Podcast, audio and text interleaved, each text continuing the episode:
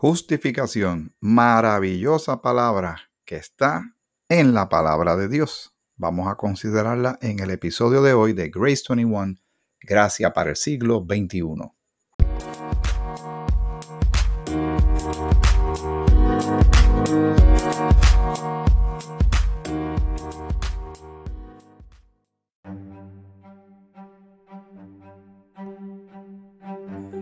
Te saluda Miguel Antonio Ortiz.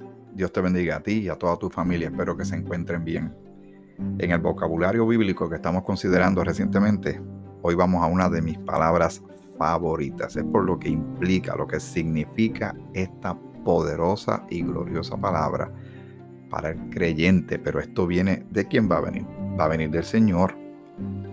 Dentro de todo esto grande que se llama salvación. Cuando nosotros siendo pecadores somos totalmente culpables y el juez nos declara culpable y la paga del pecado es muerte, dice Romanos capítulo 6 versículo 23. No tenemos nuestra propia justicia, nuestras obras nunca nos iban a salvar porque Dios es un Dios perfecto, santo. Pues todo lo que tendríamos que ofrecerle tendría que ser totalmente perfecto, no podía tener ni un chispito, no podía ser 99.9 tiene que ser 100% de perfección o 100% santo. ¿Usted conoce a alguien que sea 100% perfecto o 100% santo? Yo conozco una sola persona así en la historia de la, del tiempo. Se llama el Señor Jesucristo. Y por eso es que de Él es que viene la salvación. Por su obra, por su sacrificio, por su muerte, por su resurrección, por su sangre. El precio fue alto, fue precio de sangre. Así que vamos a considerar lo que es eh, justificación.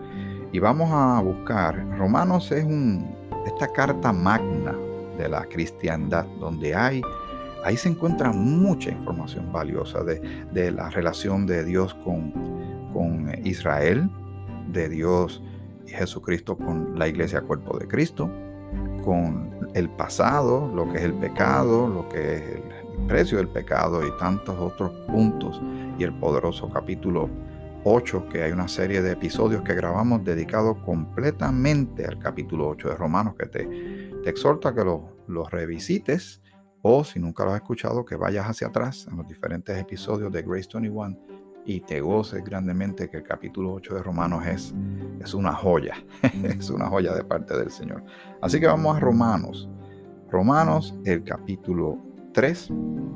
Yo lo estoy buscando aquí poco a poco, entonces te doy tiempo a ti también para que lo busques o lo anotes.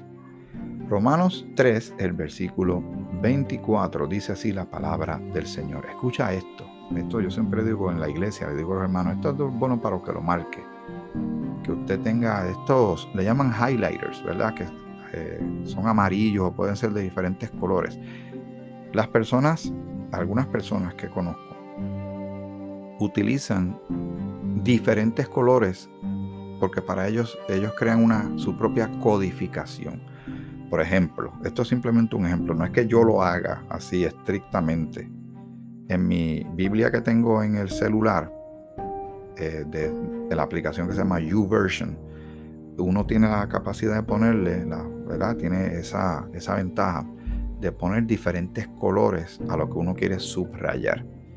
Pues hay personas que tienen códigos de colores, por ejemplo, el verde a todos los textos que tengan que ver con esperanza, amarillo puede ser cualquier otro significado, si es de juicio, lo ponen tal vez de rojo.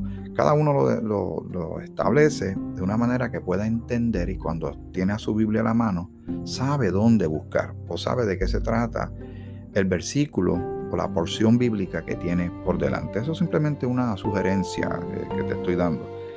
Y dice lo siguiente Romanos 3:24, siendo justificados gratuitamente, esas dos palabras juntas, son una medicina, un bálsamo para nuestras vidas.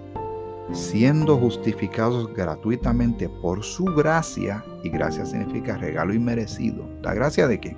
La gracia de nuestro Señor. Mediante la redención, que hay otra palabra el vocabulario bíblico que esperamos poder considerar más adelante, redención, que es en Cristo Jesús. Voy a leerlo nuevamente. siendo justificados gratuitamente por su gracia mediante la redención que es en Cristo Jesús. Así que gratuitamente, y a quien no le gusta algo que diga free, ¿verdad? Gratis. Cada vez que alguien ve algo gratis, gratis, todo el mundo corre para allá, seguro, porque sabe que es algo que va a adquirir donde no tiene que invertir. Cuando uno va a las tiendas y a uno le regalan algo, recuerde, a nosotros no nos costó ese regalo, entre comillas, pero eso le costó a alguien al que desarrolló el producto, el que empaquetó, lo empacó, lo, lo, lo, distribuyó para que le llegue a usted a la mano sin usted gastar un centavo. Nosotros tenemos la salvación gratuitamente, pero fue por, por un costo, un precio bien alto de Cristo en la cruz, donde fue crucificado, donde antes de llegar a la cruz lo maltrataron, lo abusaron, lo azotaron, le escupieron, le dijeron un montón de palabrotas. Y todo ahí Él vino para cumplir una misión, para salvarnos a ti y a mí. Y eso debe movernos a nosotros como mínimo a ser agradecidos, ¿verdad que sí? Así que en un significado bien sencillo de la palabra justificación, significa reconocer o ser declarado justo. La palabra griega para justificar en sí es la misma palabra griega con que en Romanos 3, 21 y 22 se traduce la palabra justicia. En inglés usan el término righteousness. Por tanto, justificar significa, eh, en, dejándonos llevar por la traducción en inglés, significa rectificar o reconocerse recto, ¿verdad? Eh, una nota que hace eh, Thomas Bruchat, que fue el que escribió este manual sobre los diferentes términos eh, bíblicos, algunos porque no están todos, pero estos son bien fundamentales para el creyente en esta gracia que vivimos. Esto no significa que el creyente se vuelve recto en cuanto a su vida práctica, ¿verdad? E, eso es bueno de aclararlo, porque ahora nosotros en Cristo y por Cristo somos declarados santos, pero es porque Cristo es santo. No es que tú y yo seamos muy santitos, ¿me entiendes? Esto no significa que el creyente se vuelve recto, ¿verdad? Perfecto en cuanto a su vida práctica. Significa que Dios lo declara ser justo. Es Dios el que declara esa justicia.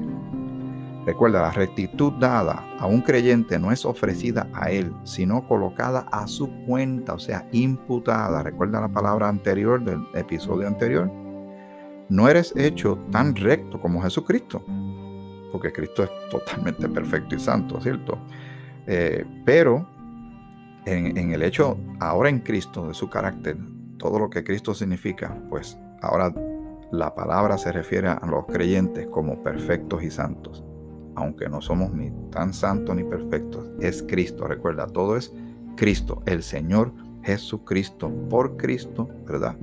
Que lo alcanzó para ti y para mí. Así que eh, dice, es sobre esta base que Dios nos declara justos. Ok, ¿a quién declara Dios recto, o sea, justo? ¿Y por qué? ¿Y cómo puede un Dios santo hacer esto? Bueno, hay un ejemplo que en este manual aparece eh, y está sobre Job y su amigo Bildad. Vamos a Job, este es en el Antiguo Testamento.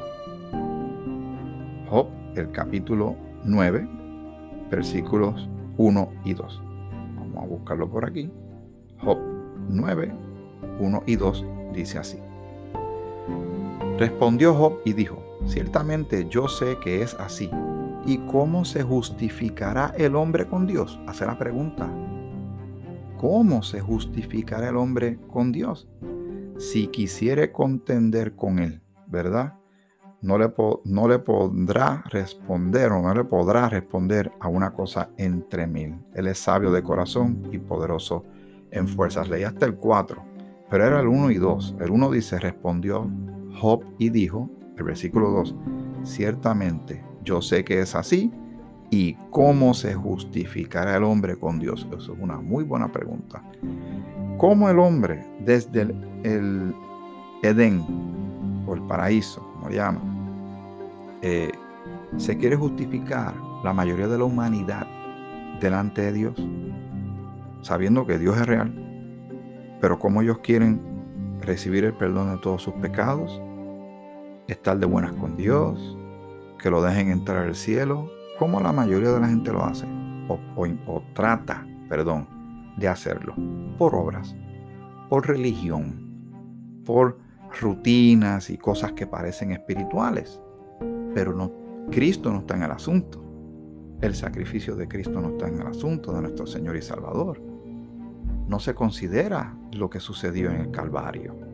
Es el hombre por su propia fuerza, por su propia astucia, por su eh, jactancia, trata de impresionar a Dios para ver si Dios lo declara justo. No se puede, así no se puede. Tiene que ser por la manera en que Dios ha establecido. El camino que allanó Dios, que quiere que nos reconciliemos con Él, pero es a su manera, por medio de la fe en Jesucristo. Y eso lo seguimos reiterando porque por eso es que somos cristianos. Somos seguidores de Jesucristo porque Cristo nos salvó. Hemos creído en Él y creyendo en Él y por lo que dice la palabra sabemos que somos salvos. Y que el Espíritu de Dios que ahora mora en nosotros nos convence de que somos hijos de Dios. Nada de eso lo podemos alcanzar ninguno de nosotros. Tú no puedes, yo no podía. Ahora lo tenemos por la obra de Cristo. Muy bien. Eh, así que esa pregunta que hace Job es bien importante. ¿Cómo se justificará el hombre con Dios? Y en Job, ¿verdad? 25.4 dice, ¿cómo pues se justificará el hombre para con Dios y cómo será limpio el que nace de mujer? Una buena pregunta que se está haciendo este hombre. Pero eso fue siglos antes que Cristo naciera. Ahora en Cristo ya la obra está hecha, completa, de lo que Dios iba a hacer para salvar a un pecador. Ahora, al fin, en el Evangelio dado a Pablo, el apóstol Pablo, la contestación es revelada en, el, en Romanos capítulo 3, versículo 28. Concluimos pues que el hombre es justificado por fe sin las obras de la ley. La ley, lo dijimos anteriormente, que Dios estableció, simplemente probó que somos pecadores, que no podemos cumplir la ley 100% el 100% de las veces. No. De eso nos dimos cuenta hace rato, estoy seguro que tú te habrás dado cuenta en tu vida, lo ves en los demás, yo también lo veo en la mía, en la vida de los demás. Así que el hombre es justificado, o sea, tiene acceso a esa justicia, esa justificación de Dios por la fe en Cristo. Esas son extraordinarias noticias para ti y para mí. Porque si uno va sin esa justicia, sin esa justificación, sin esa imputación de la obra de Cristo en nosotros nos paramos delante del juez, no le queda de otra al juez que declarar culpable. Culpable y a pagar el precio, el castigo para aquellos que que se presentan al juez sin su abogado Jesucristo. Muy bien, recuerda, los dos previos estudios de las palabras que hemos estado considerando, entendemos de la palabra imputar que Dios toma su justicia, que son las dos palabras que hemos estado considerando en el pasado, y la pone en la cuenta de todos los que creen en Jesucristo. Por lo que, aunque yo soy un pecador, como dice Romanos 3:23, ¿verdad? Porque lo declara, y somos pecadores. Al momento de yo creer, Dios acredita su rectitud, ¿verdad? Nos declara justo, su rectitud a mí y entonces me declara justo. O sea, si tú has creído en Cristo, Dios acredita su rectitud a ti y entonces te declara justo. Esa es la manera de Dios. Esa es la manera bíblica. Esa es la manera de la gracia. Esas son maravillosas, extraordinarias noticias. Imagínate que tú llegas a la corte con todos los cargos en tu, en tu contra, la lista de testigos eh, no tiene fin, hay videos, hay huellas digitales, hay, todo el mundo sabe que eres culpable. Y llegas donde el juez y el juez, por tu haber creído en su Hijo Jesucristo, te mira y te dice, te declaro justo. ¿Qué tú harías? No sales brincando, celebrando, agradeciéndole al juez, agradeciendo a tu abogado. Sí, porque el abogado sabe lo que va a hacer, ¿verdad? Va a satisfacer lo que exige el juez. El juez dice, la paga del pecado es muerte. Pues Cristo fue a la cruz a pagar el precio por nosotros. Pero el juez, ahora en Cristo, nos declara justos, inocentes, como si no hubiésemos pecado. Espero que entiendas esto. Esto es bien fundamental. Que tú y yo lo captemos para poder entender cuando Pablo dice que estemos siempre gozosos, que nos regocijemos en el Señor. Porque lo que está sucediendo últimamente a la cristiandad es que como estamos metidos en este mundo que está tan, tan deteriorado por el pecado y donde hay tanta violencia y tanta frustración y corrupción, que la cara de muchos creyentes es una cara larga, es una cara apesada, dumbrada, eh, frustrada, en angustia y, y depresiva. Pero es porque no meditamos en estas cosas. Aquí hay mucho para celebrar. Pero está en ti y en mí detenernos y meditar en estas cosas, porque si no, imagínate. Y es bueno que lo recordemos, porque nos enredamos en los asuntos de la vida y se nos olvidan estas verdades que son poderosísimas. Así que vamos a seguir aquí. Por lo que aunque yo soy un pecador, eh, al momento de yo creer, Dios acredita su rectitud a mí y entonces me declara justo. Esto es justificación. De eso es que se trata la palabra del día de hoy. Romanos 8, 23 dice que somos justificados por Dios. Romanos 5.9 dice que somos justificados por su sangre, la sangre de Cristo. O sea, somos justificados por Dios, Él es el origen de esa justificación.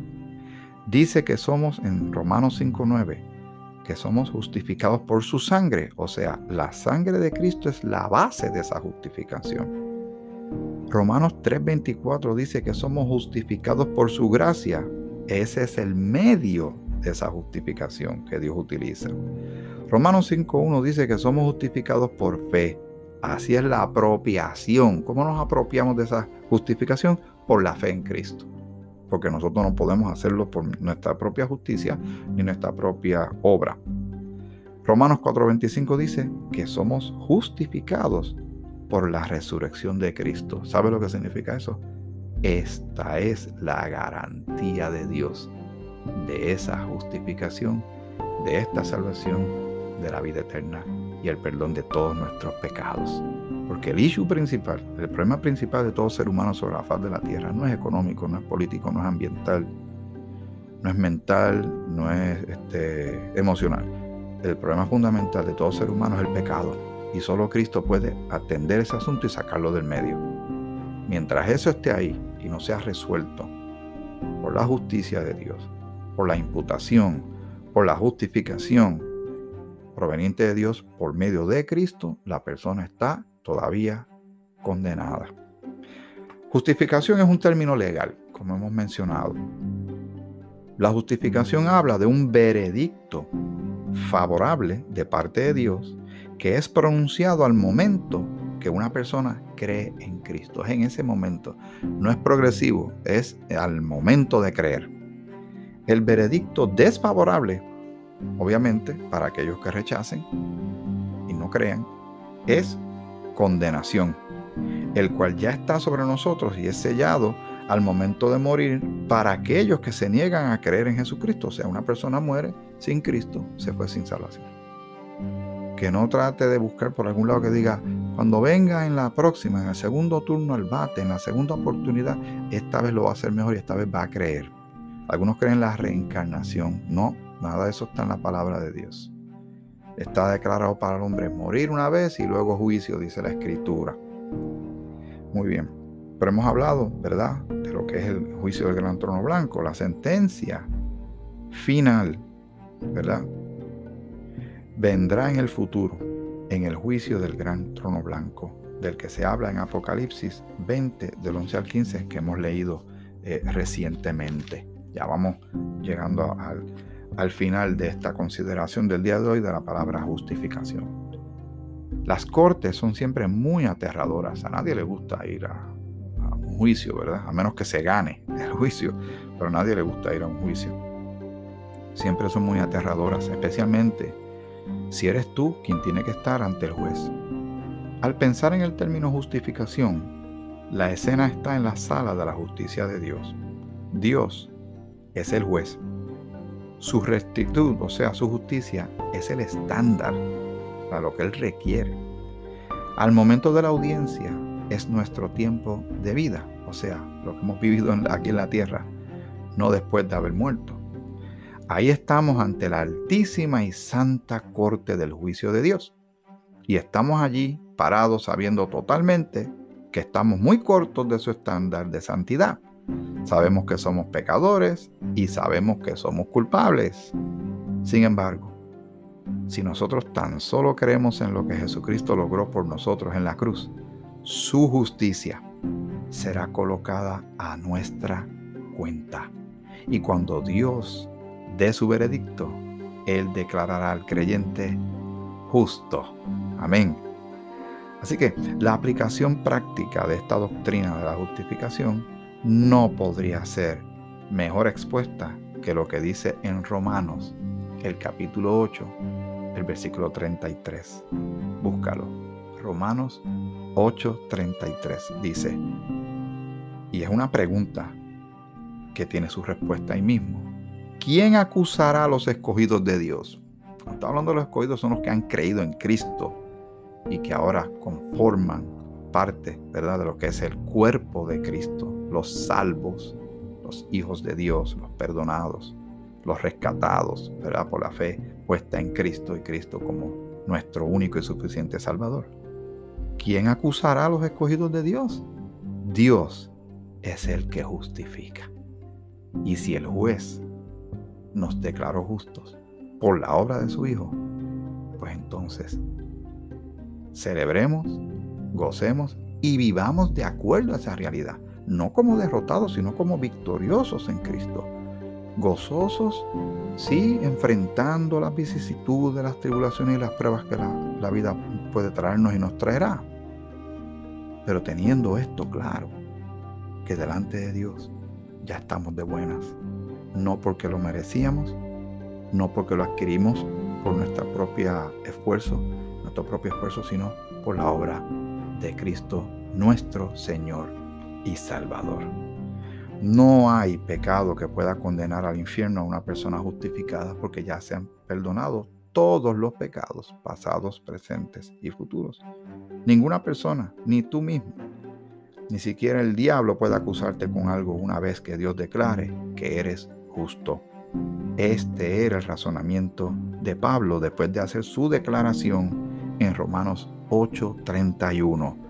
Si Dios es por nosotros, la justicia de Dios es por nosotros, la imputación y la justificación de, Dios es por nosotros. Si Dios es por nosotros, ¿quién contra nosotros?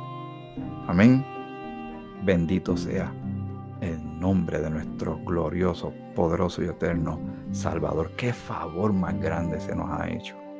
¿Tú has pensado en estas cosas antes?